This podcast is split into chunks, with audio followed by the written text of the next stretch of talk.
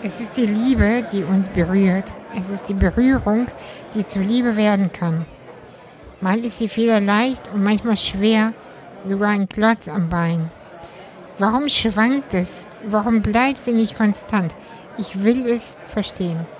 Ich möchte der Liebe, der Verzwickung, den, um, den Umwegen, dieses Gefühl auf den Grund gehen. Das kann doch alles kein Hexenwerk sein, denke ich oft und bin überwältigt von meinen eigenen Gefühlen, die die Liebe so mit sich gebracht hat. Ich weiß, dass es vielen von euch so geht, dass ihr alle die Frage habt, wie geht das alles mit der Liebe? Wo bin ich? Wo sind wir? Und wie viel Freiraum tut einer Beziehung eigentlich so gut? Manchmal scheint es mir, dass wir alle vereint sind in dem Nichtwissen über die Beziehung. Ganz ehrlich, es gibt auch wenig gute Vorbilder und wenn, dann schleicht sich so ein Gefühl ein von, krass, ich weiß nicht, ob ich es schaffe. Aber versuchen, versuchen tun wir es dennoch, weil wir Beziehungswesen sind, weil wir Verbindung und Kontakt brauchen. Wir wollen gesehen, gehört und berührt werden. Die Liebe passiert, Beziehung ist Arbeit. So heißt übrigens auch das Buch von der Paartherapeutin Nele Seert, die ich für ein Gespräch eingeladen habe. Ich stelle ihr alle Fragen, die mir die Community geschickt hat und meine eigenen. Hau raus, ich will es wissen über meine Devise an dem Tag.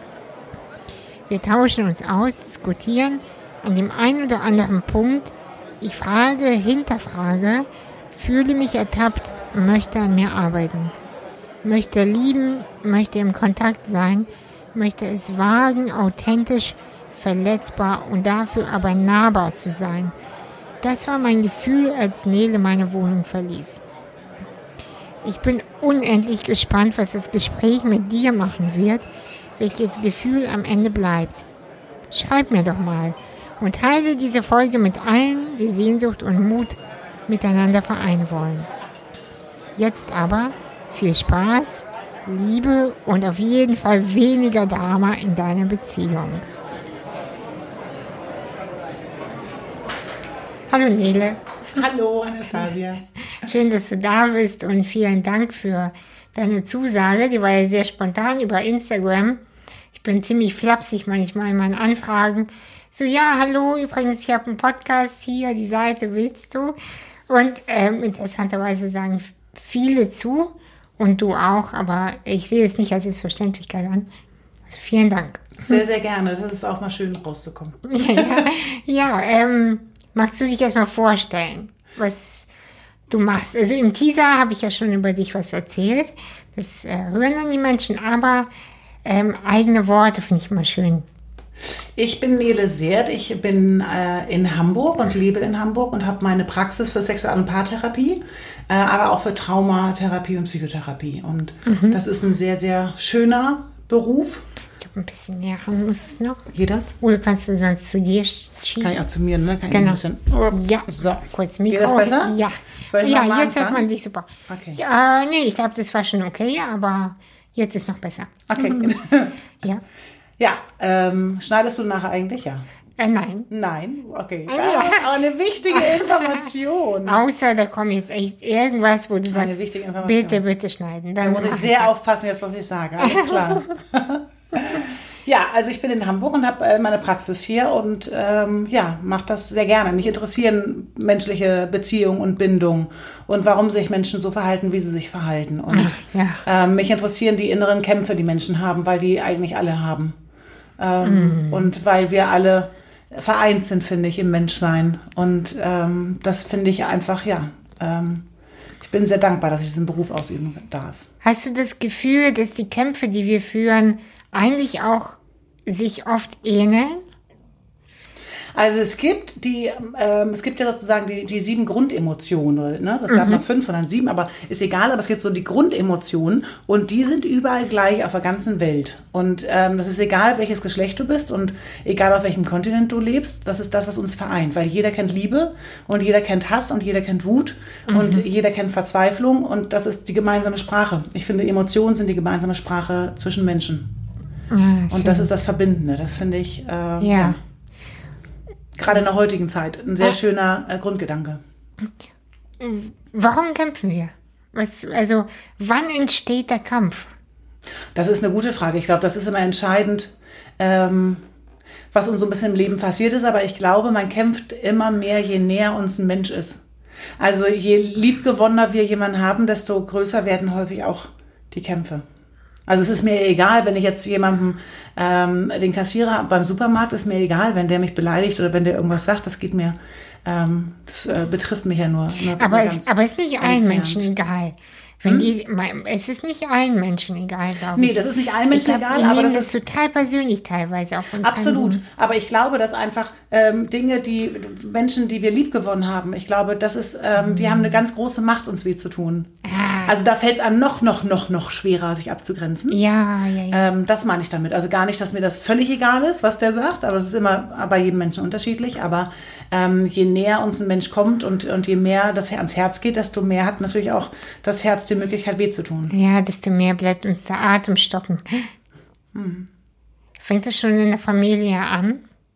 Lernen wir die, also was mich interessiert, ich, hab, ich weiß ja, dass du auch systemisch arbeitest und ich auch, ähm, wobei ich glaube, du noch mehr Erfahrung hast. Ähm, die, ich, wir bleiben bei dem Wort Kämpfe, obwohl ich es irgendwie auch nicht mag.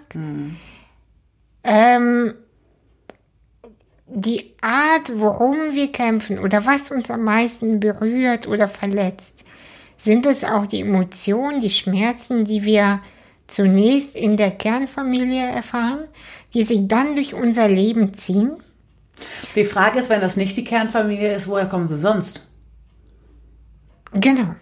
Wo, ja, wo deine, sagen wir Schule vielleicht? Also ich glaube, jemand, also was ich, was ich meine ist, wenn uns, ähm, sagen wir als Kind, immer das Thema begegnet, nicht gehört zu werden, zieht sich dieses Thema dann auch in den Beziehungen durch? das kann sein, muss aber nicht sein, weil das ja danach geht. Es geht ja nicht nur darum, welche Faktoren du im Leben erlebt hast, die das ermöglichen, Ja. sondern es gibt ja auch ganz, ganz, ganz viele Faktoren, die das verhindern. Also ähm, das ist, glaube ich, ein ganz großer Unterschied, was du an Stärken mitbegeben hast. Ich glaube, die, die Schwächen sind gar nicht so wichtig. Ähm, viel wichtiger sind die Stärken. Also, dass du gelernt hast, damit umzugehen. Ah, interessant. Macht mehr aus. Wie, ne, erzähl mal bitte genauer darüber. Wie meinst du das? Also, wenn ähm, ich gelernt habe, dass ich mich gut behaupten kann, wenn ich äh, gelernt habe, dass ich mich trauen kann, dann kann ich, dann ist das eine gute Basis, um mit vielen Sachen um, umgehen zu können. Ja.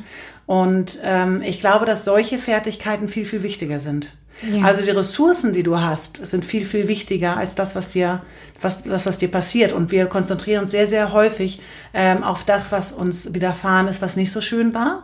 Was auch natürlich ist, finde ich, vom Menschen, weil der Mensch einfach versucht zu verhindern. Wenn man schon mal eine Erfahrung gemacht hat, möchte man auf keinen Fall, dass man es nochmal macht, weil man weiß ja, wie doll doll das weh tut. Oh ja, ja, dieses Ducken fängt dann an. Und dann Ja. so Vermeidungsschlaufe, dass man so versucht, irgendwie Dinge zu vermeiden. Und, und ich glaube, dass auf der anderen Seite, ähm, wenn, man, wenn man sich traut, mit Dingen umzugehen und sich mehr auf seine Stärken konzentriert ähm, und darum zu sagen, klar, also weil wir können natürlich nicht alles im Leben und natürlich tun, tun uns Dinge weh. Und ich finde, der allererste Punkt ist wirklich, sich anzunehmen, dass man dann, dann sagt, das ist für sich in Ordnung, das ist für mich in Ordnung, wenn mir das weh tut. Das darf weh tun. Oh ja. Oh, das ist aber ein sehr, oh, das ist aber so mutig, wenn man das schafft zu sagen, es ist in Ordnung, wenn es mir wehtut. Also ich, äh, was ich so ähm, oft beobachte, ist auch, dass viele Leute klärenden Gesprächen aus dem Weg gehen. Weil Klärung kann in alle Richtungen gehen. Und dann ist erstmal so ein Verstecken, Ducken, Ablenken. Aber ähm, und das kann ich nicht so ganz nachvollziehen, weil ich bin schon jemand, der lieber einmal mit dem Messer rein und dann ist vorbei. Also, ne, sehr, Ja, sehr pathetisch auch gesprochen so. Aber lieber einmal und dann weißt du, woran du bist. Aber bist du dann auch aufgeregt davor, wenn du, wenn du weißt, da kommt diese eine Messersituation, wo du sagst, okay, da hau ich jetzt einmal auf den Tisch. Bist du da aufgeregt oder hast du da so ein bisschen den berühmten Achselschweiß oder dass man so aufgeregt ist und sagt, oh, Ich habe auf jeden Hemmungen? Fall auch den Impuls abzuhauen. Ich habe auch den Impuls, nicht in die Augen zu gucken und am besten zu sagen, ah, sorry, ich habe heute echt keine Zeit, abzuhauen, äh, so zu verschieben und, und, und. Ähm, Aber da kommen wir ja eigentlich auch wieder auf den Kreis von der Herkunftsfamilie, ne? Von Okay. der Kernfamilie. Weil wenn ich, ähm, wenn ich gelernt habe, dass meine Bedürfnisse nie wichtig waren und dass ich immer dafür kämpfen muss und dass es denen, also meine Eltern oder wen auch immer, nie interessiert hat, was ich dazu denke, dann bin ich ja gewohnt, dass ich ganz laut reden muss. Oder dass ich ganz doll draufhauen muss, damit, oder ich gehe davon aus, dass der andere mich nicht verstehen wird. Also ähm, das sind ja ganz, ganz viele Dinge, die Ja. einem passieren kann. Da gibt es ja gar keine, keine rote Linie, dass man sagt, okay, so ist es dann immer bei den Menschen. Aber ähm, dass man sich dann wirklich behauptet. Und äh, wenn man nie einen Raum gekriegt hat oder wenn nie irgendjemand gefragt hat, sag mal, wie siehst du das eigentlich? Das, also da stimme ich dir total zu. Wobei du sprichst gerade aus der Form oder von der Seite von äh, den, ähm, ich sag mal, die sich negativ fühlenden. Aber wie ist das mit der Gegenseite? Was ähm, äh, wird den Menschen beigebracht, die zum Beispiel immer Grenzen oder oft Grenzen übersteigen, die äh, nicht zuhören, die äh, Bedürfnisse nicht wahrnehmen. Was ist da in der Kernfamilie quasi passiert? Die, sag nochmal, beschreib die nochmal.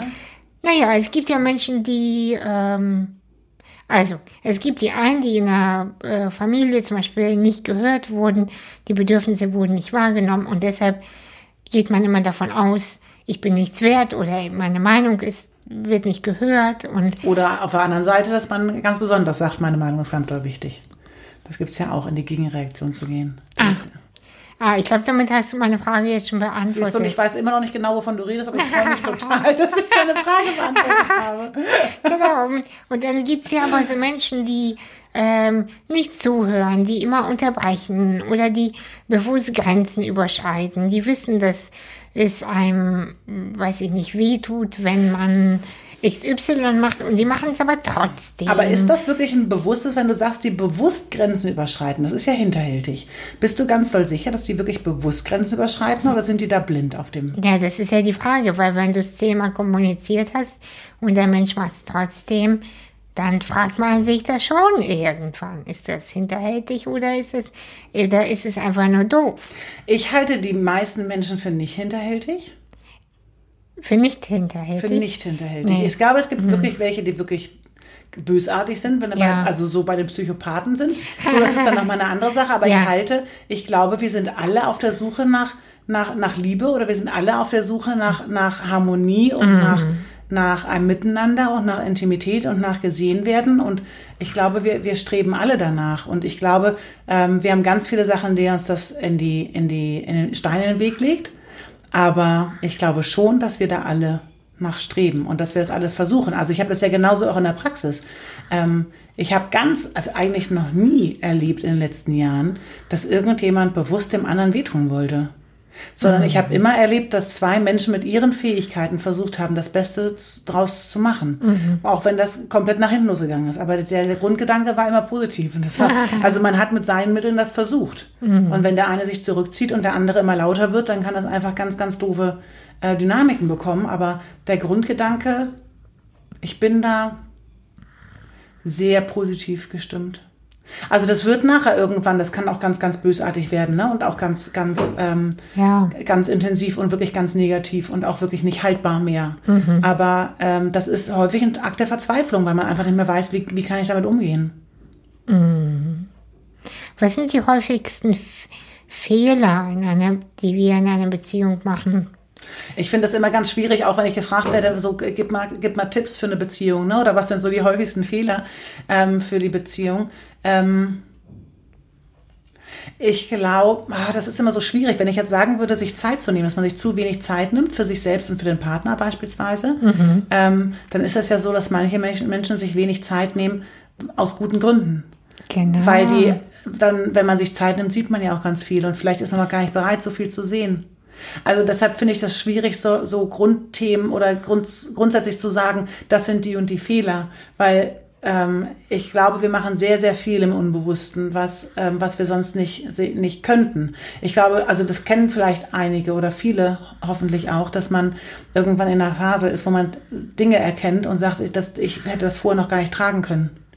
Also ich hätte das Ah, gar ja. nicht, ähm, das wäre mir damals zu viel gewesen und deshalb habe ich da auch nicht hingucken können, weil ich noch mit ganz anderen Themen beschäftigt war. Ähm, das gibt's ja auch. Und das ist, finde ich, so eine, so eine ganz große Selbstliebe sich selbst gegenüber, dass man sich verzeiht, nicht früher auf Dinge gekommen zu sein, sondern dass man sagt, alles hat seine Zeit und, und man sich vertraut, auch wenn man sich bewusst weiß, warum das jetzt genauso gewesen ist, aber dass man sich vertraut und sagt, ich, ich konnte es nicht vorher, aus welchen Gründen auch immer, aber dass man da lernt, zu sich zu stehen. Das ist etwas ganz Schönes, was du gerade sagst. Und dann kommt mir aber gleich der nächste Gedanke. Ähm, der, Men- der, der, an, der andere Teil der Beziehung, der, der Partner oder die Partnerin, die muss in dem Moment ja das, das aushalten können, dass der Partner nicht bereit ist zu sehen, weil es zu viel wäre. Und das dann wegzustecken, zu sagen, es ist ihm oder ihr zu viel, glaube, mit mir in Kontakt zu treten gerade, weil, weil er oder sie das gerade nicht tragen kann. Das tut weh, das ist, das äh, kommst du ja an deine essentiellen Themen. Wenn man das wirklich auf den Punkt sieht, auf jeden Fall, weil das ja häufig dann auch emotional ist. Wenn man aber schafft, so zwei, drei Schritte zurückzugehen und so ein bisschen in die Metaebene zu gehen, also sich das von Ja. außen anzugucken, ähm, dann ist das ja bestimmt auch ganz häufig, dass man selber keine Zeit für den Partner hat und den nicht sieht, obwohl er möchte, dass man ihn sieht. Also das ist für diese Situation zwar richtig, aber es gibt auch andere Situationen, wo man selber auch Sachen nicht sieht, die der andere gerne hätte. Also das, wir sind dazu verdammt, ganz viel aushalten zu müssen in der Partnerschaft. Immer wieder und auf beiden Seiten. Ähm, und für die Situation passt das und ich glaube, dass das macht Sinn, wenn man das hinkriegt. Und das ist, glaube ich, ganz viel Arbeit in so einer Situation, wenn man da drin ist, nicht zu fokussiert auf diesen einen Punkt zu gucken. Und wenn man merkt, ich gucke jetzt, also ne, in dieser Situation, ich bin da nicht unterstützt worden oder du bist nicht bei mir und dann kommt man ja häufig in die Vorwürfe, äh, weil man, weil man dann sich einfach wünschen würde, dass der andere da ist. Und wenn er nicht da ist, das ist ja auch ganz doll traurig, wenn man selber so mit sich beschäftigt ist und der andere ist nicht da. Aber ähm, ich glaube, da, da hilft wirklich so ein bisschen sich selber auf den Arm zu nehmen und, und, und ähm, für sich selber da zu sein. In die Eigenarbeit zu gehen. Ne? Ja. Und nicht den anderen, von dem anderen zu verlangen, dass, dass er dafür verantwortlich ist, mich in irg aus irgendeiner Situation rauszuholen. Sondern das ist, also ich nenne das immer so gerne mentale Selbstbefriedigung. Dass man, dass man das schafft, äh, dass man sich selber so viel wert ist, dass man darauf achtet, was tut mir gerade gut. Und wenn man beispielsweise gerade merkt, dass irgendeine Phase oder eine Zeit da ist in der Interaktion, die mir gerade nicht gut tut, dass ich dann auch mich traue, mich zurückzuziehen und zu überlegen, hey, ich beruhige mich erstmal selber und was brauche ich jetzt eigentlich? Weil wer soll denn mehr wissen als, als ich, was ich brauche? Und selbst wir wissen das noch nicht mal häufig. Ja, ja, ja. Und dann kann das der Partner noch viel weniger wissen. Und Telepathie funktioniert ja auch nicht. Also da so, ich glaube, wir haben alle so einen großen Verschmelzungswunsch. Ähm, ja, ja, ja. Und, ähm, und ich glaube aber, das ist nochmal, dieser Verschmelzungswunsch ist nochmal eine andere Sache, als eine Partnerschaft zu leben, wo man ähm, selber für sich gerade steht und dann aber eine Fusion aus Selbstständigen Mm, ja. passiert. Und das, also das, ne, das klingt jetzt alles ganz fantastisch. Das ist äh, Horror, da hinzukommen, muss man auch dazu sagen. Also muss ich ganz ehrlich sagen, äh, ja, es, Ja. Ist, es ist Horror, weil, also kann ich jetzt ein bisschen erzählen, äh, Enno wird mir das jetzt verzeihen. ähm, wir sind jetzt im Moment an einem Punkt, wo wir aus der Verliebtheitsphase und sehr wunderschönsten zwei Jahren unserer Beziehung jetzt in eine, so eine Wachstumsperiode gekommen sind, wo sie Dinge ganz viel verändern und ähm, die erste Verliebtheitsphase ist halt nochmal weg. Tut mir leid, ist ja so. Wir sind nicht mehr ganz so aufgeregt, aber wir freuen uns noch hoffentlich, wenn wir uns sehen. Aber trotzdem, boah, das ist heftig. Das ist Wachstumsschub, also, Und nicht immer wach- äh, wachsen beide gleichzeitig. ne? nee, das ist, Aber das ist ja, ich meine, wenn man, wenn man so oder, ein, ja, oder man geht sogar kurz unterschiedliche Wege, ne, also, Aber wenn man doch ein ganzes Leben zusammenbleiben möchte, über Jahrzehnte, also man kann ja nicht immer zusammen, also, also das ist so, man kann ja nicht immer gemeinsam auf der gleichen Welle reiten. Manchmal ist der eine oben und dann ist der andere mal oben und der andere ist unten. Und das ist ja, ähm, sonst würden wir es ja gar nicht schaffen, über Jahrzehnte miteinander. Ja, also ich glaube, die Fragen sind so, die gerade auch überhaupt so auftauchen. Was ist das Ganze überhaupt? Fürs ganze Warum Leben. machen wir das eigentlich? Ja, warum? Muss es echt das ganze Leben sein? Wir haben immer gesagt, als wir uns kennengelernt haben, mindestens ein Jahr, maximal 20 Jahre. Und jetzt haben wir zwei Jahre durch und äh, das mal zehn, also ich weiß nicht. Bleibt, aber das ist ja das Schöne, es bleibt ja nicht so, sondern es entwickelt sich. Und das ist auch das Schöne, wir haben ganz, ganz, ganz viele Möglichkeiten, eine Beziehung zu leben, so wie wir es wollen. Und wir haben auch die Möglichkeit, eine kurze Beziehung zu führen oder überhaupt keine Beziehung zu führen, je nachdem, was uns gerade in unserer Phase gut tut. Ja. Und manchmal lernt man ja auch jemanden kennen, wo das ganz toll gewesen wäre, wenn das klappt, aber für ihn wäre das nicht passend oder andersrum. Mhm. Also ähm, ich glaube aber wirklich, ich bin so ein klein, also ich bin ja gar kein Verfechter für so eine Langbe Langzeitbeziehung. Also kann man ja wirklich alles machen, wie man möchte. Aber ich glaube, das ist nochmal eine ganz andere Tiefe, die man kriegt, wenn man einfach über eine sehr lange Zeit mit dem gleichen Menschen zusammen ist. Also Tiefe wovon? Bei sich selbst? auch im Miteinander. Also, weil es gibt ja nichts, was einen so sehr spiegelt wie der Partner. Und also man möchte, also ich möchte zum Beispiel überhaupt nicht mit mir selber zusammen sein. Da habe ich überhaupt keine, das hält ich. Ich bin sehr froh, dass mein Mann das macht, dass er das aushält. Aber ich glaube, also dieses Spiegeln, was man wirklich von dem Partner mitkriegt, da kann man ja nicht wegrennen. Also wenn man da irgendwie eine schlechte Phase hat oder was auch immer, also der, der andere merkt das ja sofort. Der merkt auch immer viel mehr, als man eigentlich denkt. Der weiß immer mehr, als er sagt. Also sowohl wir bei unserem Partner als auch andersrum. Und weiß er das bewusst? also wir können ja ganz gar nicht im, ich glaube ja auch, dass vieles unbewusst ist, aber ich glaube schon, dass vieles man mitbekommt und gar nicht kommentiert. Man kommentiert ja gar nicht alles. Und das ist ja auch das Schöne. Aber worauf ich hinaus wollte, ist das einfach, ähm, wenn man durch Krisen geht gemeinsam, dann kommt man, dann geht das in die Tiefe. Also das ist ja, das erlebe ich auch in der Praxis und das finde ich so wunder, wunderschön, wenn, wenn Menschen eine Krise haben und wir kommen um Krisen nicht drum herum. Aber wenn das Paar es schafft, eine Krise wirklich zu meistern, weil wirklich auch beide wollen, natürlich vorausgesetzt, Ja. ähm, weil es reicht ja auch, wenn einer nicht mehr möchte, dann ist die Beziehung ja auch ähm, häufig, Ja. häufig auch nicht mehr so richtig zu retten. Ähm, aber wenn beide wirklich wollen und durch so eine Krise durchgehen, die sind sich dann viel ehrlicher miteinander. Und also das, also wenn wir uns überlegen, wenn wir jemanden kennenlernen, dann kennen wir den erst ja gar nicht am Anfang. Und dann jetzt bist du bei zwei Jahren, jetzt kennen wir den anderen schon so ein bisschen, man hat den Alltag mitgekriegt und weißt du so, so schon ein paar Sachen und auch schon ein paar Sachen, die vielleicht nicht mehr so cool sind. aber ähm, ähm, man hat ja noch gar nicht so richtig die Kenntnis von dem anderen. Und je länger man zusammen ist, desto mehr kriegt man von dem anderen mit und desto mehr sieht man sich und desto, dann kann man ja Wertschätzung auf, in einer Tiefe geben, die gar, vorher gar nicht möglich ist.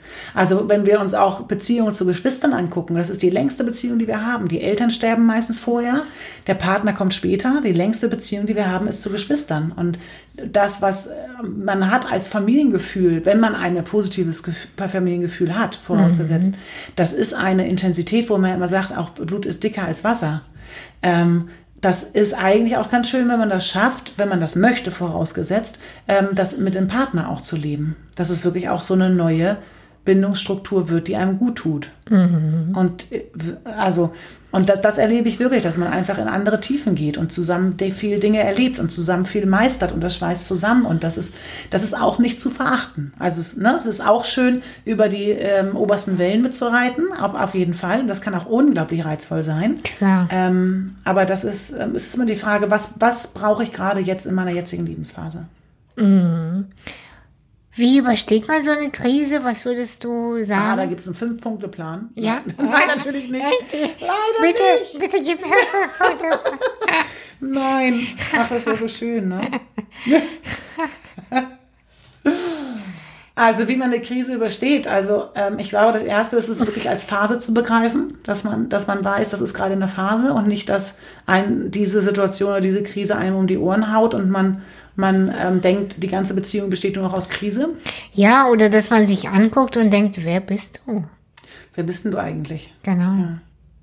Oder dass er mit Neugierde sagt, ne?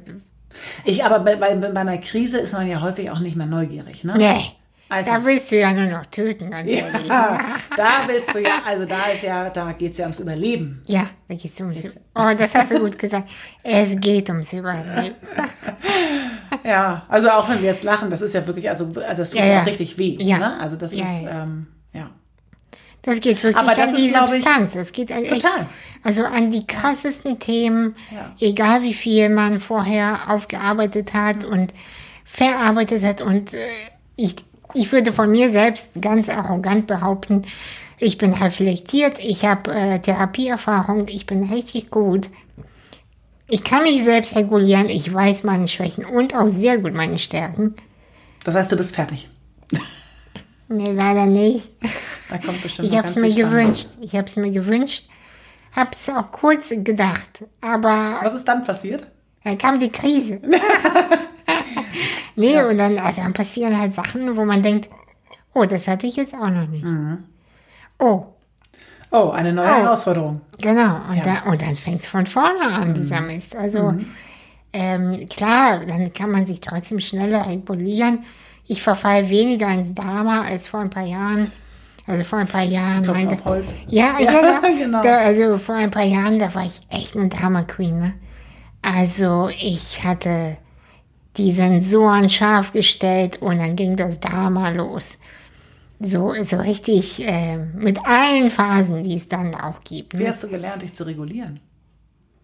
Ähm, indem ich einfach das Drama eher so neben mir gesehen habe und habe dann gedacht, ah, das ist auch da, dieser Impuls zu stalken, dieser Impuls anzurufen, zu schreiben, ähm, dieser Impuls auch immer wieder so äh, quasi, ich kann ja meine Arme Gott sei Dank nicht heben, sonst würden hier Becher fliegen, das sage ich dir. Und da bin ich richtig froh und viele Menschen sind froh, dass ich das nicht kann. Und, ähm, und dann spüre ich aber den Impuls und manchmal sage ich das auch und sage, sei froh, dass ich gerade nicht schmeißen kann, das sage ich dir. Und, und das ist, ähm, ja, und dann denke ich mir halt, naja, so, entweder wird sich das einlenken und einkriegen oder eben nicht, oder es, aber irgendwohin wird zerlaufen. So an diese Spannung, dieses, ich sehe es immer wie so ein Band, was so aufgedehnt ist. Das wird ja nicht für immer so bleiben, das geht ja gar nicht, hält, hält man nicht aus. Dann gibt es schon eine Lösung. Aber ich muss mich nicht in diesen Wirbelsturm begeben. Das ist ja anstrengend. Ne? Oh, da, also das, ich habe ich hab so viele Dinge, die ich zu machen muss. So, als, äh, da, da Ich kann kann ich, mir diesen Wirbelsturm nicht leisten. Nee, ich habe das, ich auch gar keinen Bock. nicht mehr, nicht mehr. Also früher Aber wie hast du gerne. es geschafft, daneben zu stehen und das von außen anzugucken? Ich hab, ja, ich habe eine Therapie gemacht, muss ich zu, ja. Nachdem ich dann in so einem Drama mal war, habe ich gesagt, okay, und jetzt schaue ich mir alle Themen an. Ja, weil man sich ja einfach- selber auch einfach nicht wohlfühlt damit. Genau, weil ich, ich wollte auch eine gute Beziehung haben. Und ich wollte nicht immer im Drama und ähm, man zieht dann ja auch andere Menschen an. Ja. Das habe ich für mich auch gemerkt. Äh, früher waren es ganz andere äh, Männer, die sich auch für mich interessiert haben oder die ich total toll fand. Das endete immer im Drama und da wollte ich mal einfach verstehen, weil ich weiß, es hat einen Grund. Warum? Warum finde ich gerade diesen Typen so sexy? Warum? Ja, das ist ganz klar, weil ich das anziehen wollte, dieses ähm, Leiden und er meldet sich wieder nicht und er entscheidet sich gegen mich und bla. Aber tut ja gar nicht Not, ne? Hätte ich mir den Typen daneben ausgesucht, wäre es nicht so gewesen. Aber den wolltest du nicht. Nee. Aber da ich dann das verstanden habe, wie ich ticke, warum hat Und was man braucht überhaupt auch, ne? Genau. Ich finde das ganz Ja, wichtig, auch genau. Mhm. mitzukriegen, was brauche ich eigentlich. Also, ähm, das macht, glaube ich, auch ganz viel Sinn. Und ich glaube, wir haben immer so, wenn wir, wenn wir einen Partner suchen, dann haben wir immer etwas Verbindendes, was eben auch Intimität schafft und, und ähnliche Werte, die auch wirklich helfen oder irgendwas, was gerade passt zu der Situation. Und wir haben aber auch äh, Verhaltensweisen, die eigentlich, glaube ich, die Lösung unserer Probleme werden, wären. Also wenn jetzt jemand, ich vergleiche immer gerne so ein, so ein Segeltuch mit einem Anker. Das Segeltuch lässt sich irgendwie ganz ähm, vom Wind so mitwehen und, ähm, und bewegt sich ganz viel. Und so eine Ruhepol ist auch ganz schön dazu. Und ähm, irgendwann regt einem ja durchaus auch der Ruhepol wieder auf. weil man ja Segeltuch ist oder andersrum auch. Ja, ja. Ähm, aber für den Anker ist ja das Segeltuch durchaus auch eine Erfrischung. Und für das Segeltuch ist der Anker auch etwas Beruhigendes, Haltendes. Und häufig ist dann das, was einen so unglaublich aufregt bei dem anderen, durchaus auch das, was einem selber helfen würde für den nächsten Schritt. Also wenn ich beispielsweise ganz doll am Keifen bin und mich ganz doll aufrege und eine ganz dolle Drama Queen bin dann, und der andere schafft es ruhig zu bleiben, dann ist ja die spannende Frage, wie um Himmels Willen schaffst du es ruhig zu bleiben? Das will ich auch können. Auch Ja. wenn es ganz böse ist, wenn man das persönlich nimmt, ne? weil man sagt irgendwie so, hey, es ist gerade gar nicht wichtig. Aber eigentlich Ja. ist genau das Verhalten das, was uns selber gut tun würde. Mhm. Was der andere kann. Leider Gottes. Also ich finde, mein Freund ist impulsiver als ich und ich wäre es nicht so gerne. Ja, ja. Weil das, also, Weil ihr beide euch impulsive Menschen getroffen habt. ja, aber ich kann, aber ja, aber ich kann meine impulsive Art besser steuern. Muss ich zugeben. Aber ähm, ja, ich glaube, der fragt sich schon auch manchmal bei mir, warum äh, hältst du das jetzt aus? Ne? Also, naja. Aber du hast mal in einem anderen Interview äh, was Schönes gesagt. Der Partner ist unser bester Coach. Dass man den mal fragt, äh, wie machst du das eigentlich? Ja. Das fand ich, fand ich sehr schön, dass man ähm, das nicht als Vorwurf nimmt, was der andere besser kann. Wie kriegst du denn das hin? Ja, genau. Wie machst du das? Wie machst du das, dass du da in der Situation so ruhig bleiben kannst? Oder wie, wie kriegst du das hin, dass du, dass du alle so mitreißen kannst? Oder wie kriegst du das hin, dass du in so einer ernsten Situation trotzdem noch Humor behalten kannst? Und wie kann, kann das sein, dass du irgendwie trotzdem irgendwie noch dein Leben so auf die Reihe kriegst, obwohl dir gerade so viel passiert ist? Und das ist ja ganz, ganz spannend, ganz so ganz neugierig zu sein und Interesse zu haben und ja. Und wenn man da so neugierig ist, dann kann man gleich halt im zweiten Schritt hinten dran kommen und kann wertschätzen und sagen, hey, ich finde das toll, wie du das machst und ich würde das, ich muss es ja gar nicht auch können wollen, aber ich finde es einfach klasse, wie, dass du das hinkriegst und dass du Situationen entschärfst, weil du dann irgendwie Humor hast. Also es gibt so viele Sachen. Also ne, interessiert nachfragen, die Welt des anderen betreten. Ähm, und ich glaube, man kann auch, das macht es einfacher, wenn man die Welt des anderen betreten möchte, dass man vorher auch seine eigene Welt kennt. Meinst du, man sollte sich für solche Art von Gesprächen ein festes so einen Zeitraum, Zeitrahmen setzen?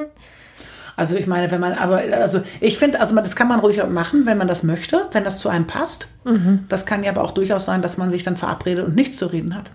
Also, Ja, kann auch also sein, man ja. kann aber auch eben sagen, ähm, dass man sagt, hey, ich habe irgendwie über ein paar Sachen nachgedacht und ich würde ganz gerne teilen. Hast du mal irgendwann mal ein paar Minuten oder wollen wir uns mal irgendwie auf dem Rotwein treffen oder irgendwas auch immer, dass man da so ein Zeitfenster sucht, wann es Mhm. dem anderen passt. Das ist ja auch, finde ich, eine Wertschätzung dem anderen gegenüber, dass man nachfragt, wann passt es dir denn eigentlich? Und nicht, dass man sagt, ich habe jetzt was rausgefunden, ich muss das jetzt sofort erzählen. Mhm. Ähm, und wenn man was hat, dann sich eine Situation zu suchen und, und zu gucken, ähm, dass man das gut teilen kann. Und das ist auch individuell. Manche möchten gern spazieren gehen, andere sitzen gern am Tisch. Die anderen machen das nach dem Essen gerne. Also, dass man sich einfach sucht, wie, wie wäre für mich eine schöne Situation, um, um so ein Gespräch zu haben. Und wir sitzen jetzt zum Beispiel auch ganz schön in Ruhe an einem wunderschönen Holztisch und haben auch die Möglichkeit, unsere Gedanken sch- schweifen zu lassen. Das ist ja auch schön. Und das kann man terminiert machen, haben wir jetzt auch hingekriegt. Oder man kann es situativ machen, wenn man merkt, hey, da ist gerade was.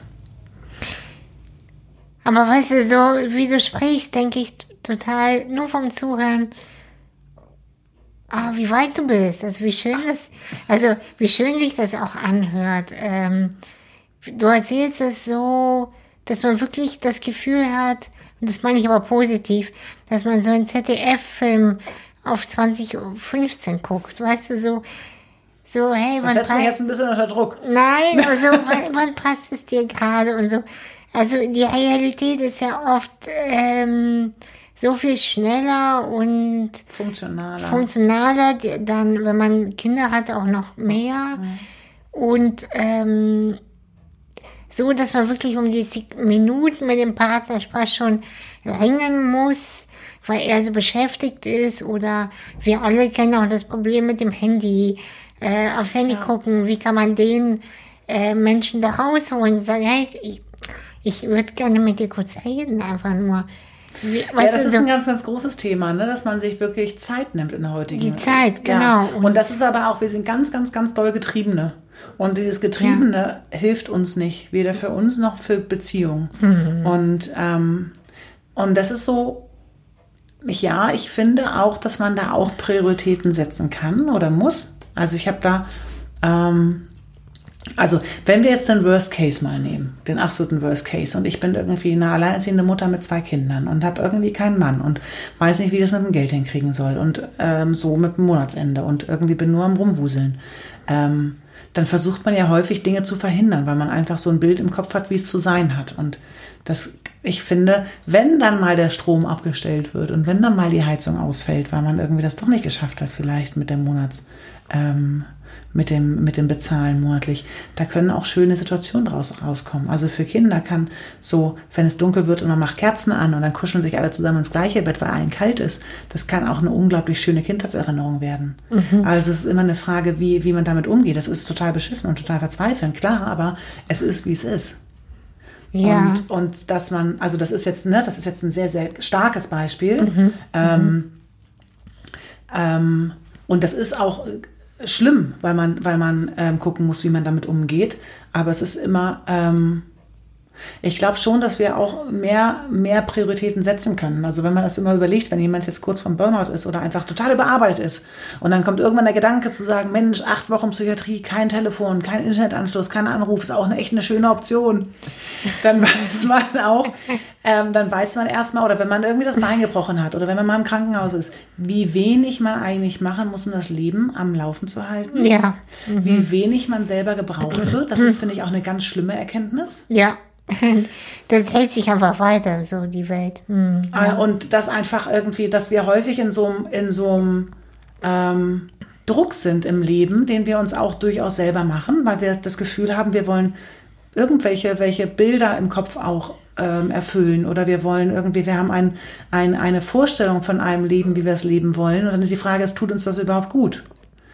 Und also, ne, also nehmen wir beispielsweise irgendwie einen Beinbruch, wo man dann erstmal im Krankenhaus ist und dann irgendwie, klar, muss man irgendwie ein bisschen ähm, ähm, organisieren, aber dann kriegt man ganz schön viel mit, wie Leute einem auch helfen und dass irgendwie nicht zu heiß gegessen wird, wie es gekocht wird und dass dann doch eben auch noch einiges mhm. möglich ist. Also ich rede jetzt gar nicht von den ganz schlimmen Fällen mit Existenzbedrohung, ähm, aber ähm, häufig geht weniger auch. Mhm. Und ähm, dann kriegt man auch einen Tick mehr Zeit. Und das ist eben die Frage, was kriegt man geschenkt dadurch? Ja.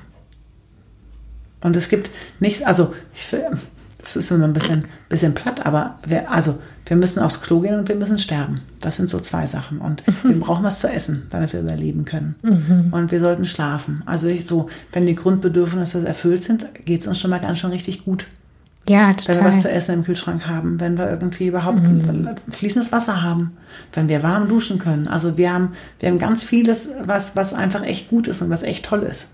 Und ähm, ja, natürlich ist es toll, irgendwie ein wunderschönes Essen zu machen oder was oder einen besonderen Wein auf den Tisch zu stellen.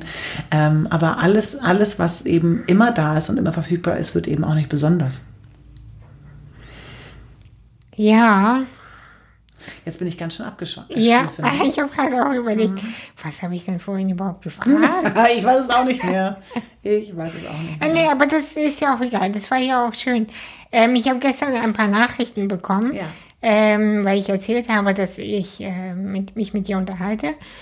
Und äh, sowohl auf Instagram kam äh, wenig, muss ich zugeben, ein paar.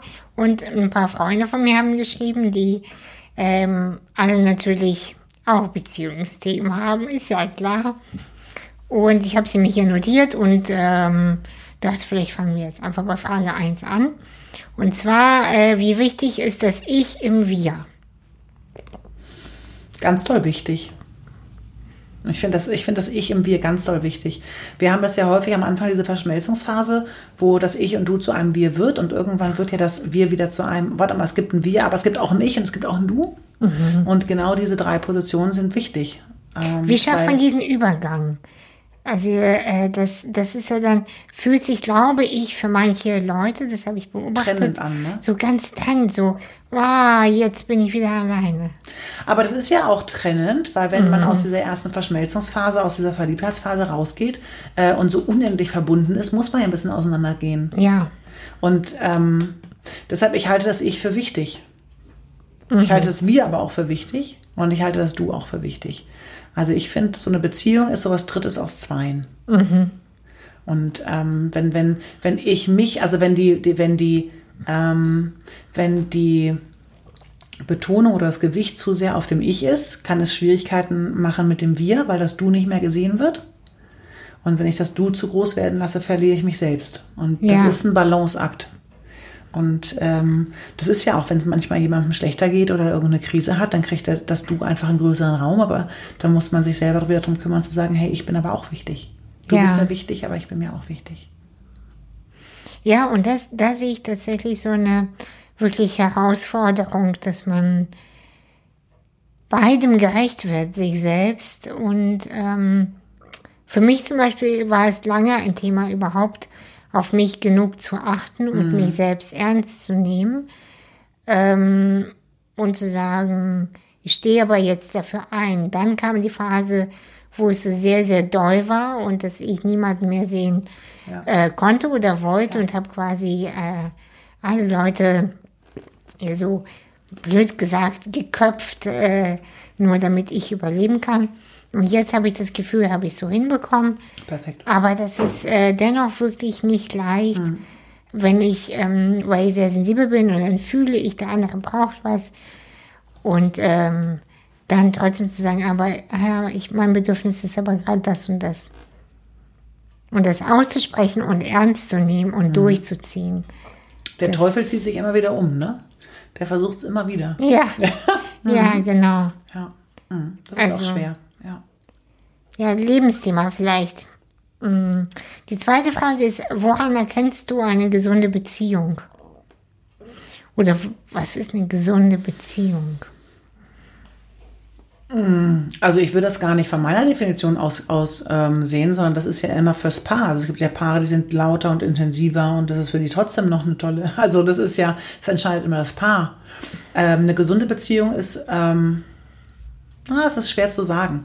Ähm, wenn jemand leidet, ist das immer doof, aber so ein bisschen Leid gehört auch immer wieder dazu, phasenweise, weil nur durch Leid kriegen wir mit, dass wir uns entwickeln wollen.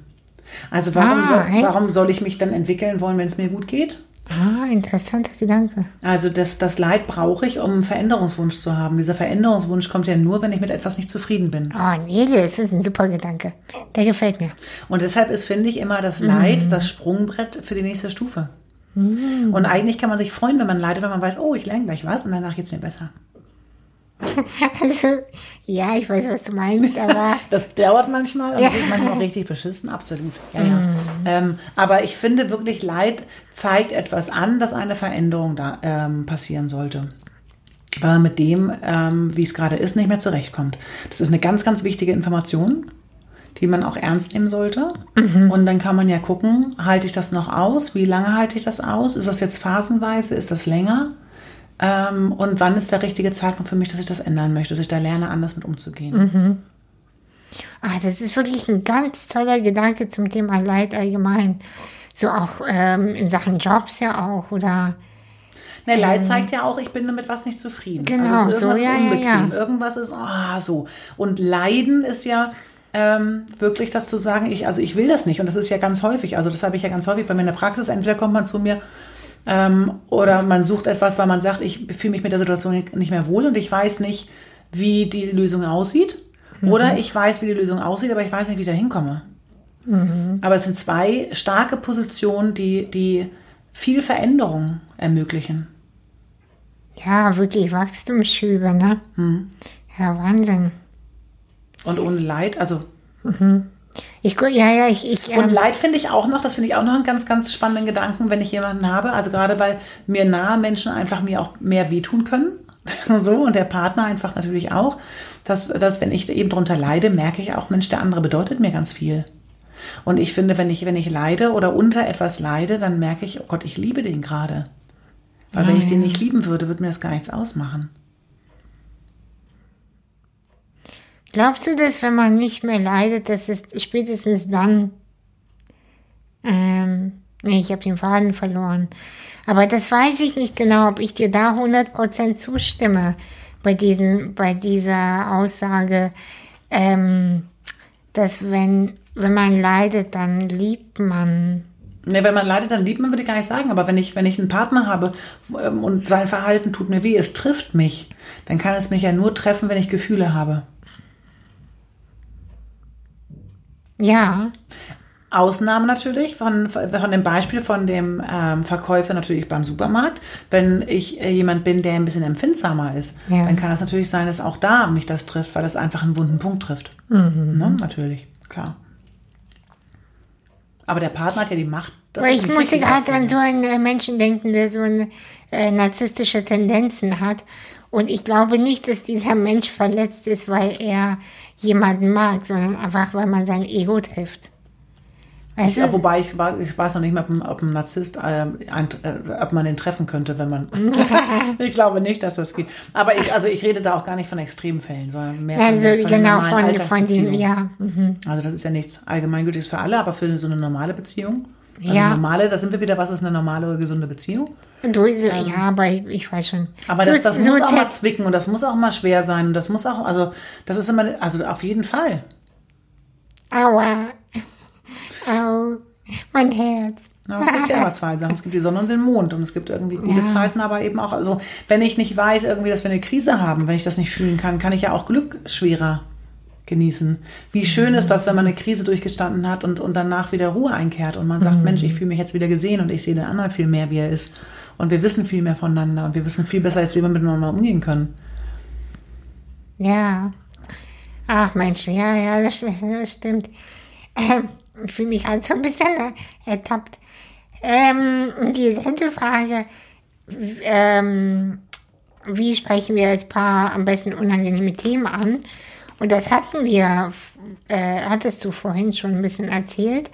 Aber ähm, eine Frage, die ich jetzt noch ergänzen würde, ist, ähm, sprechen wir alle die gleiche Sprache? Also wenn zum, also wenn jemand äh, Dinge über Geschenke reguliert oder äh, der andere reguliert es eher oder spricht Dinge an über Körpersprache. Ich bin halt sehr ein Wortmensch. Ich formuliere alles, liegt aber alles auch daran, dass ich mich einfach nicht bewegen kann. Ich kann aus der Ferne beschreiben, wie man Socken anzieht, ohne Und zwar es sehr genau wahrscheinlich. sehr ne? genau, ohne es jemals getan zu haben. Ich muss Dinge nicht anfassen, um genau zu wissen, wie man das Ding macht. Und äh, ich, ich weiß, ich erkläre manchmal auch Leuten, wie man Flaschen aufmacht, so mit Kindersicherung, weil ich das einfach weiß. Ja. Also so, und ich kann Dinge formulieren und das ist, Sprache ist mein Tool. Mhm. Ähm, ja, aber ich, ich wünsche mir natürlich, dass alle da mitmachen. Aber es ist nicht so. Mhm. Nee. Ähm, und ich, Da bist ich du ja auch sehr spezialisiert. Also das ist ja ein ganz, ganz großes Können. Und das Ja. ist, ähm, also ne, das ist ja, ähm, weil dir auch nichts anderes übrig geblieben Genau, ist. genau. Wahrscheinlich, aber es wäre wahrscheinlich sonst auch, auch so gewesen, aber jetzt hast du dich eben dadurch nochmal viel mehr spezialisiert. Und das ist, das kann natürlich auch eine einsame Position sein, ne? Weil, ähm, weil das, ähm, weil andere es eben anders, anders zeigen. Aber es ist ja genau das Spannende, die Sprache der Liebe von dem anderen zu erkennen. Ja, also. Das macht mir, wie war die Frage nochmal? Ja, wie, wie, genau. Wie sprechen wir als Paar am besten unangenehme Themen an? Und das, finde ich, ist doch eine perfekte Frage, die der Partner beantworten könnte. Dass man den Partner fragt, sag mal, wie ist denn das für dich eigentlich am liebsten? Was, wenn, wenn irgendwas unangenehm ist, was sind die absoluten No-Gos und was würdest du dir wünschen, wie sowas angesprochen wird? Das ist eine ganz tolle Frage für den Partner, finde ich. Ja, da fällt mir gar nichts mehr dazu ein. ja, stimmt, weil wir sind Oder? natürlich immer so gewohnt, äh, Dinge zu, schon vorher zu lösen. So, ich habe einen Konflikt mit meinem Partner, jetzt muss ich überlegen, wie ich das so mache und dit, um den Menschen herumschlawenzel, um Sachen zu sagen, statt direkt zu sagen, wie möchtest du es haben. Wie ist es dir lieb und so ist es mir lieb. Und dann kann ja was entstehen. Ja, ja, dazu habe ich nichts mehr zu sagen. ähm, äh, warte, da muss ich mal ganz kurz hier was überlegen.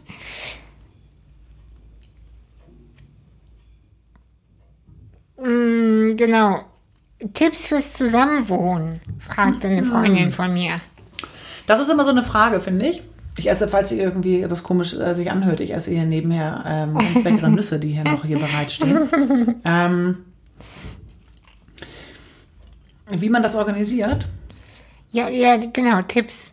Ob es so, ähm, ja, wie kann man sich da zum Beispiel die Freiräume schaffen? Ähm, wie kann Also die man Dinge ja, wie ansprechen? wie, wie viele Freiräume braucht man? Also das ist ja immer eine Frage, wie, das ist gibt ja bei jedem Menschen ein unterschiedliches Nähe- und Distanzverhältnis. Also die Frage ist, wie viel Nähe tut gut und wie viel Distanz tut gut. Und das ist bei nicht nur bei jedem Menschen anders, sondern es ist auch so, dass es innerhalb der Beziehung auch mal in Phasen anders sein kann.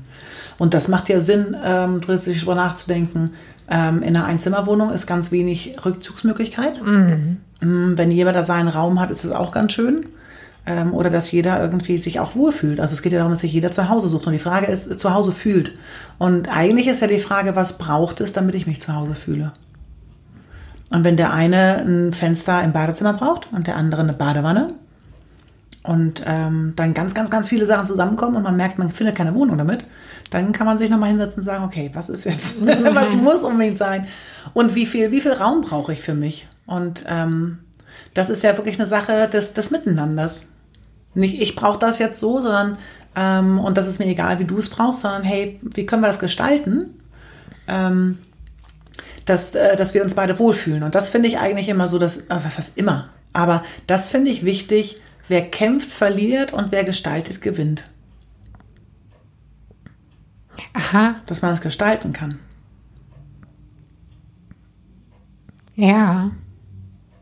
Vielleicht ist dem anderen das auch egal, dann kann ich die Wand eben auch grün malen. Und nach zwei Jahren merkt er, ist mir doch nicht egal, ich jetzt gern weiß. Mhm. So.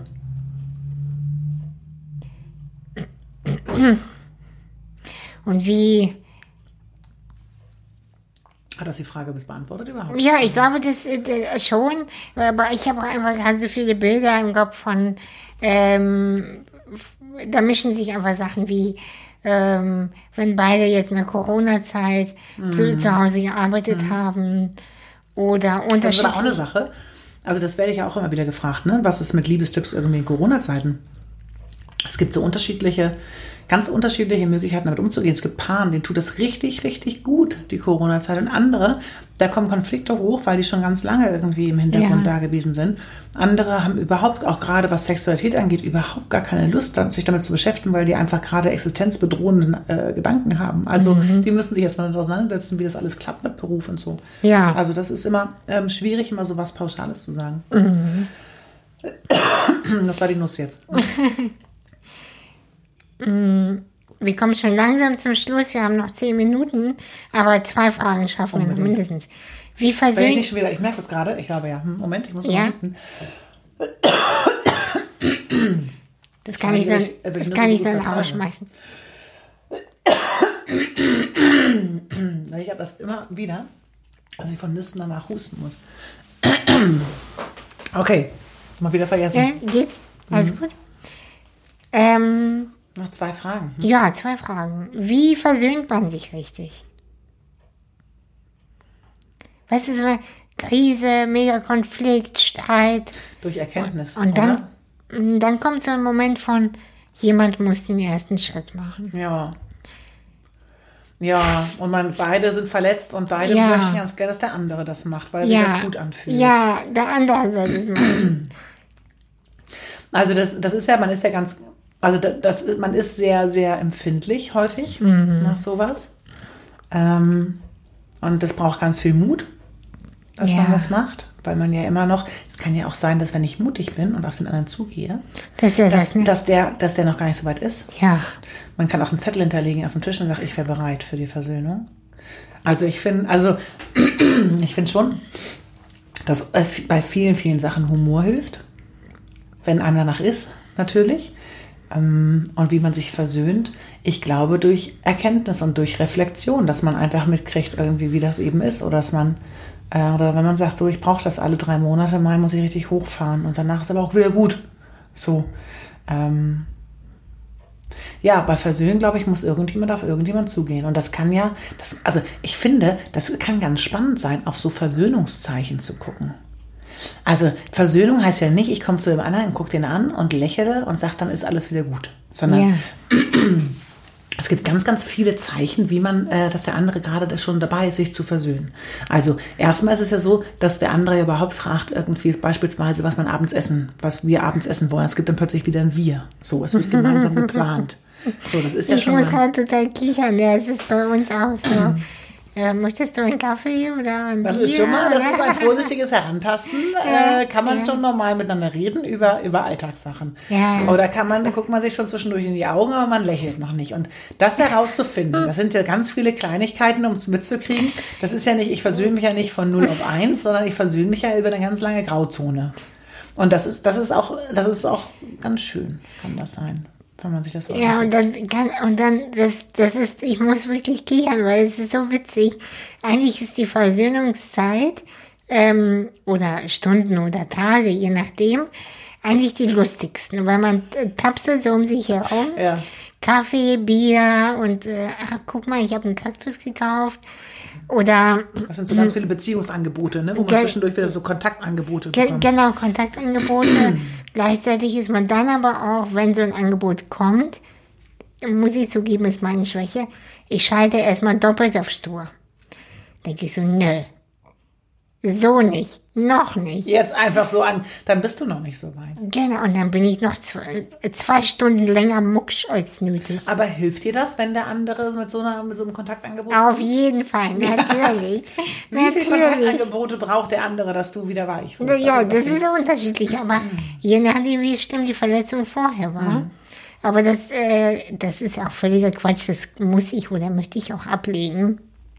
Aber das, also ich das ist einfach witzig. Aber ist das nicht aber auch so, dass man so ein bisschen auch umworben werden möchte? Also wenn der andere dann so ein Kontaktangebot macht, dass man sagt, so das ist ja erstmal so ein bisschen abweisend und man möchte, dass der andere so ein gewisses Engagement zeigt. ja, ja auch vielleicht schön, auch ein oder? bisschen, na klar.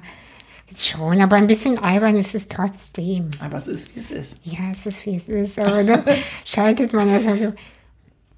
Nee, ich möchte jetzt. Mh, ach, total, total albern. Manchmal ist es auch albern.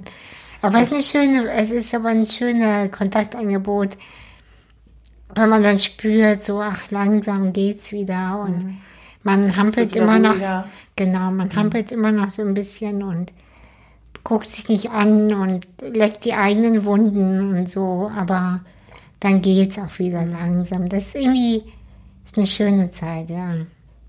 Ja. Hm.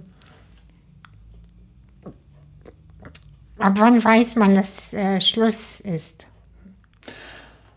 Boah, das ist, ähm, das wäre schön, ne? Ich, also, ab, das, ich, ich erweitere mal die Frage, ab wann weiß man, dass man zusammen ist? Das ist ja auch nicht immer klar. Also wenn man sich überlegt, in der Schule hat man Zettel gekriegt, möchtest du mit mir gehen? Ja, nein. Dann gab es ein Beziehungsangebot und es wurde angekreuzt. Das war dann schon mal safe. Und dann war das, glaube ich, auch in der Kinderzeit oder in der, in der Schulzeit ähm, noch so, dass wenn man Händchen gehalten hat, wusste man, man ist ein Paar.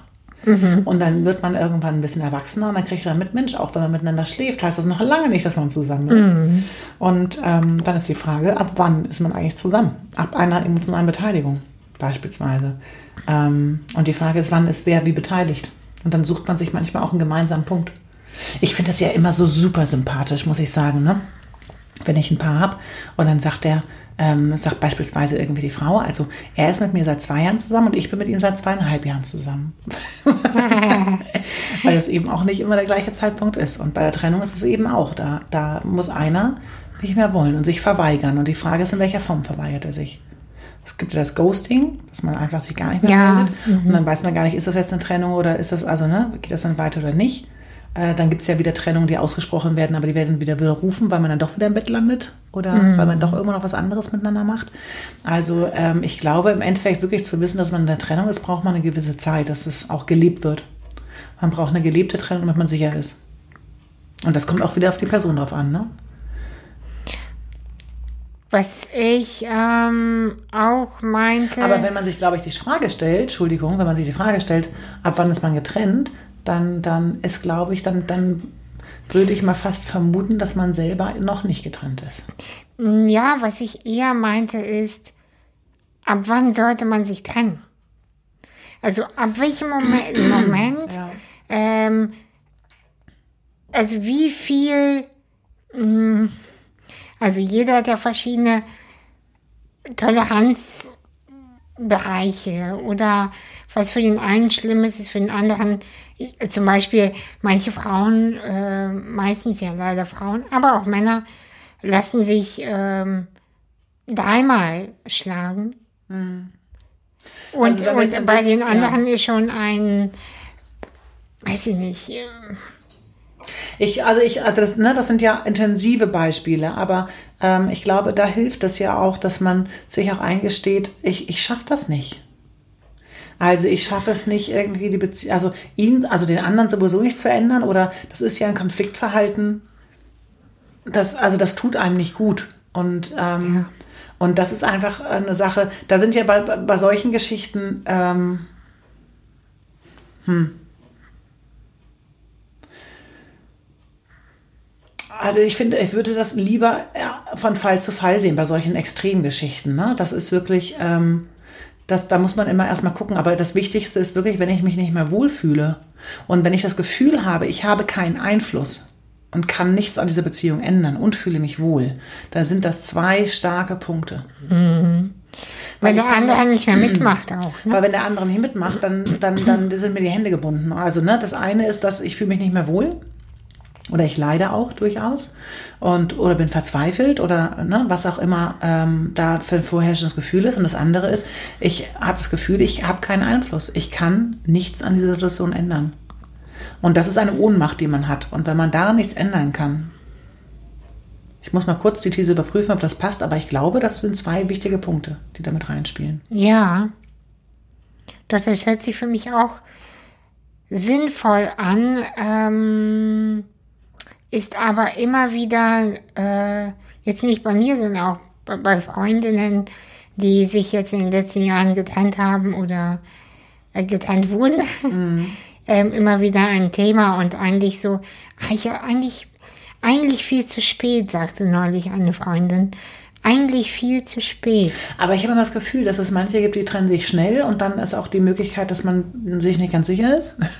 Und ähm, das, also wenn das dann das Muster ist, dass man es das einfach zu spät macht, dann, dann braucht man eben vielleicht die Gewissheit oder man kann sich eben, also ne, das, das ist ja die Frage, warum mache ich das dann so spät? Also warum brauche ich diese absolute Sicherheit, dass wirklich, wirklich, wirklich nichts mehr geht? Ja. Und dann ist ja auch wieder die Frage, und dann kommen wir wieder so ein bisschen und schließen den Kreis zu dieser Kernfamilie am Anfang. Wie viel habe ich gelernt auszuhalten? Und habe ich vielleicht ganz viel aushalten gelernt, aber es, das tut mir gar nicht gut und ich möchte gar nicht mehr so viel aushalten. Mhm. Das ist, und dann, dann schließe ich so ein bisschen der Kreis und dann zu überlegen, hey, also ich kann sehr gut aushalten, ja aber tut mir das gut, das zu können. Mhm. 59 Minuten. Wow. Nele, wo kann man mit dir arbeiten? Wo kann man dich finden? Wie man, arbeitest du? Ähm, man kann mich finden in, äh, in Hamburg. Mhm. Äh, man kann mich finden äh, im Internet natürlich auf äh, neleseert.de. Ja, werde ich auf jeden Fall ähm, verlinken. Und, ähm, und ansonsten, wer sucht, der findet. Aber du Bei Instagram arbeitest, bin ich natürlich auch, logischerweise. Aber du arbeitest auch digital, oder? Ich arbeite auch ähm, digital, ja. Ich, ich mag das sehr, sehr gerne, Menschen zu sehen und den direkten Kontakt zu haben. Mhm. Ähm, da freue ich mich immer ganz doll drauf. Das, das, das hat, hat einfach was. Aber ähm, ich arbeite auch digital wenn, wenn man das möchte oder wenn man einfach weiter weg ist oder auch. Ja, oder wenn man nicht reinkommt, so wie, so wie ich. Ne? Ja, das natürlich. Ist, Und dann natürlich sehr, genau. sehr gerne. Ähm, ja. Aber ich kann, also ich verstehe total, wenn man äh, die, die Leute vor sich sehen möchte. Ich finde auch, dass wir jetzt gegenüber sind, ist ganz Schön, anders. Ne? Ja, ist ganz anders. Äh, noch mehr auf Zack als äh, bei Zoom. Also kommt bei das ist ja Quatsch so ein bisschen. Nee, also. Also, das kommt nur auf an, wenn man weit weg ist und sowas, ne? Aber ja. ich mag einfach, sich Zeit zu nehmen und ich mag einfach in Ruhe von, da bin ich oldschool. Ja. da merkt man dann doch, dass man auch ein bisschen älter wird mit der Zeit und sagt, Mensch, das gelernte Verhalten ähm, in der normalen, realen Welt ist dann vielleicht auch ganz schön. Ja, aber echt, also, das finde ich auch besser, weil so ein Zoom-Quatsch, man sitzt dann da in so einem Kämmerchen und redet und man ist dann, weißt du, eine Wohnung hat ja auch Energie. Und äh, dann bist du in deinem Trott und redest deinen Trott. Deshalb fände ich persönlich das schon schön, wenn ich in dein Studio gekommen wäre. Mhm. Äh, dann wäre ich auch, also ja. wäre ich lieber persönlich gekommen, weil ja, ja es persönlich ist mal besser, aber gut zu wissen, digital geht. Und äh, du schreibst gerade an deinem Buch. Wann? Genau, das kommt im September erst. September. Aber, ja. Dann kann man es ja nochmal verlinken. Dann kann man das nochmal verlinken, genau. Wann, ja. äh, wie heißt es denn? Liebe passiert, Beziehung ist Arbeit. Mm, super. Und, äh, kann man schon vorbestellen auch. Kann man vorbestellen. Ja, siehst du, dann werde ich schon verlinken. Und äh, was sind da so für Themen, die da drin stehen? Das ist einmal quer durch eine Beziehung von der ersten Verliebtheitsphase bis zur möglichen Trennung Mhm. und was einem dazwischendurch passieren kann. Und äh, man kann auch einzelne Kapitel direkt lesen Mhm. und muss das nicht von vorne bis nach hinten durchlesen. Kann man auch. Ähm, ja, und es ist so keine, also ich hoffe mal, dass da keine Pauschalantworten drin sind, sondern dass, man, dass es einem hilft, individuelle Lösungen zu finden für sich. Schön. Einfach ein bisschen Ideen. Gibt es noch etwas, was du den Menschen sagen möchtest? Irgendwas. Das, oh, das, das, da fällt mir gerade. Nehmt euch Zeit für euch und den Partner. Schön. Ja, vielen Dank. Sehr, sehr gerne, das war schön. Ja, fand ich auch. Bis dann. Ciao. dann.